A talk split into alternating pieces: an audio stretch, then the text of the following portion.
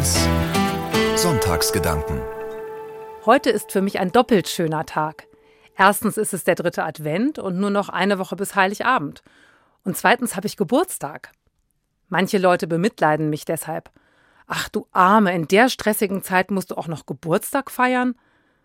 Den Einwand habe ich schon als Kind nicht verstanden. Das ist doch die schönste Zeit im Jahr.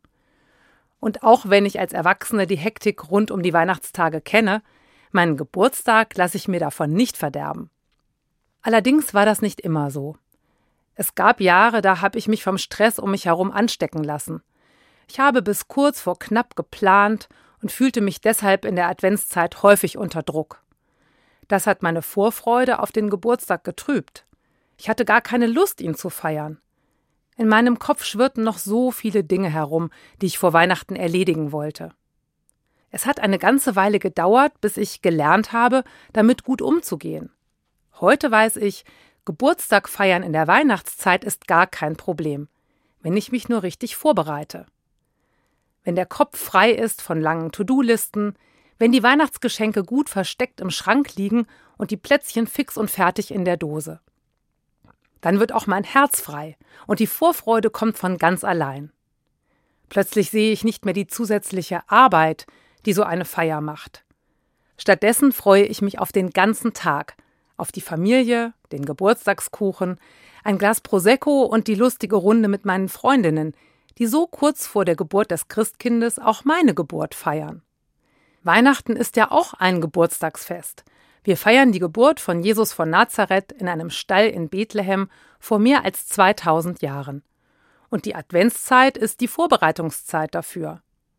Aber auch bei diesem Fest hält sich bei manchen Menschen die Vorfreude in Grenzen. Bei einer Umfrage im November haben weniger als die Hälfte der Befragten gesagt, dass sie sich auf Weihnachten freuen.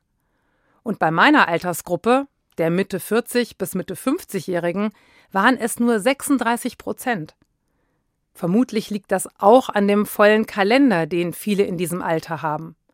Ich kenne das Gefühl, dass zwischen Familie und Beruf viel zu wenig Zeit bleibt, um Luft zu holen. Weihnachten ist aus dieser Sicht dann eben nur ein weiterer Posten auf der langen Liste der Aufgaben. Wie kann da trotzdem so etwas wie Vorfreude entstehen, frage ich mich. Und wie wird aus der Adventszeit eine gute Vorbereitungszeit auf Weihnachten?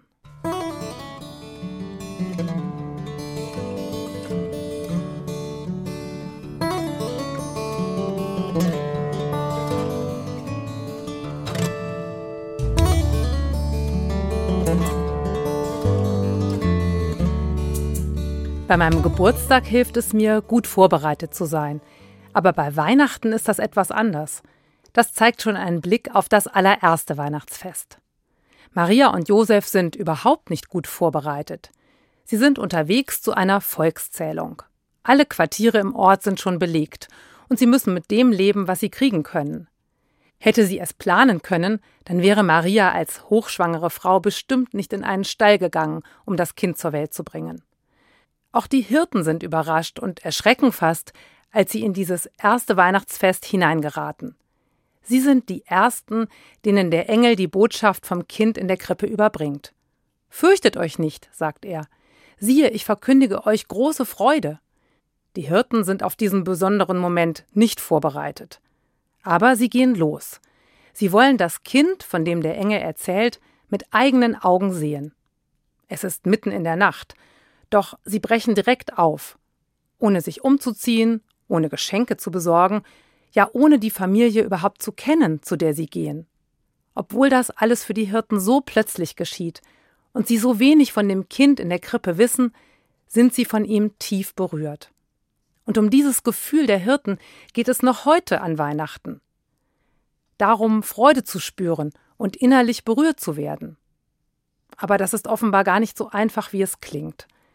Anscheinend ist es heute schwer geworden, sich von ganzem Herzen zu freuen. Das stellt der Soziologe Hartmut Rosa in seinem Buch Unverfügbarkeit fest. Und er erklärt, warum das so ist. In unserer Gesellschaft kommt es darauf an, das Leben zu beherrschen. Nichts soll dem Zufall überlassen sein. Wir sind inzwischen daran gewöhnt, dass Wünsche Wirklichkeit werden, wenn wir etwas dafür tun oder genug dafür bezahlen.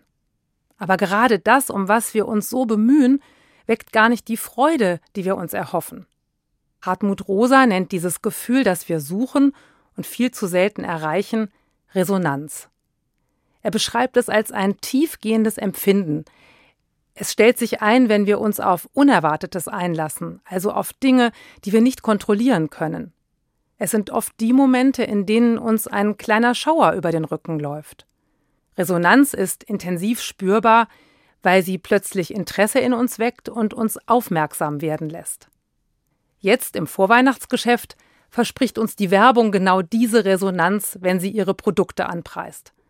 Zum Beispiel einzigartigen Genuss oder unvergleichliche Momente. Dieses Versprechen ist aber falsch, sagt Rosa.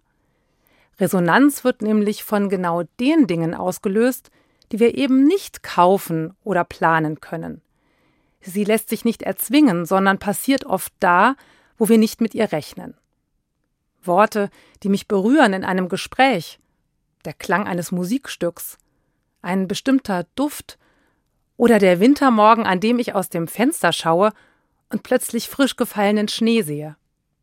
So spontan Resonanz geschieht, ein bisschen Vorbereitung ist auch dafür möglich.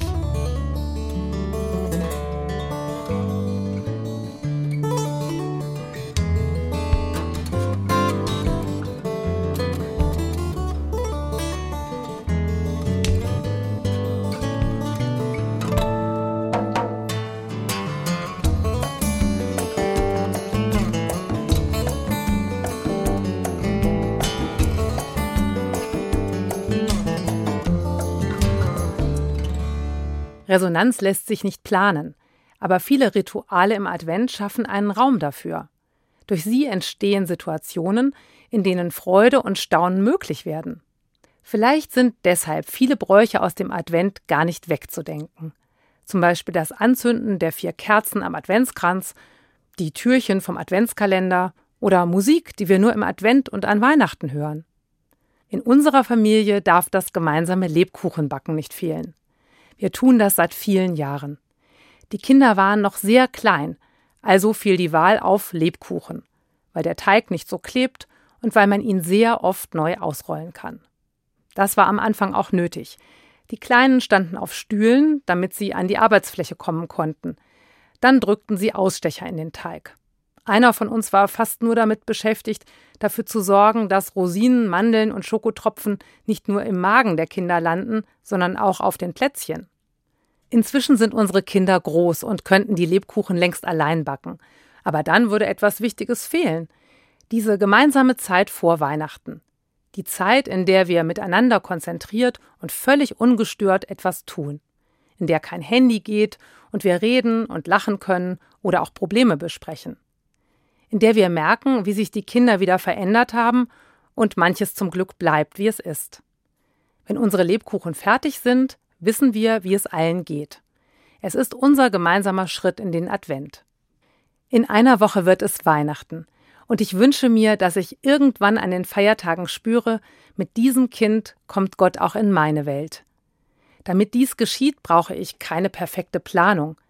Ich sehe es ja an den Hirten, Ihre Freude war groß, weil sie neugierig und offen und völlig unvorbereitet zum Stall liefen. Mehr Vorbereitung brauchen auch wir nicht. Offenheit und Neugierde. Und dafür reicht die Zeit locker, auch noch heute, am dritten Advent.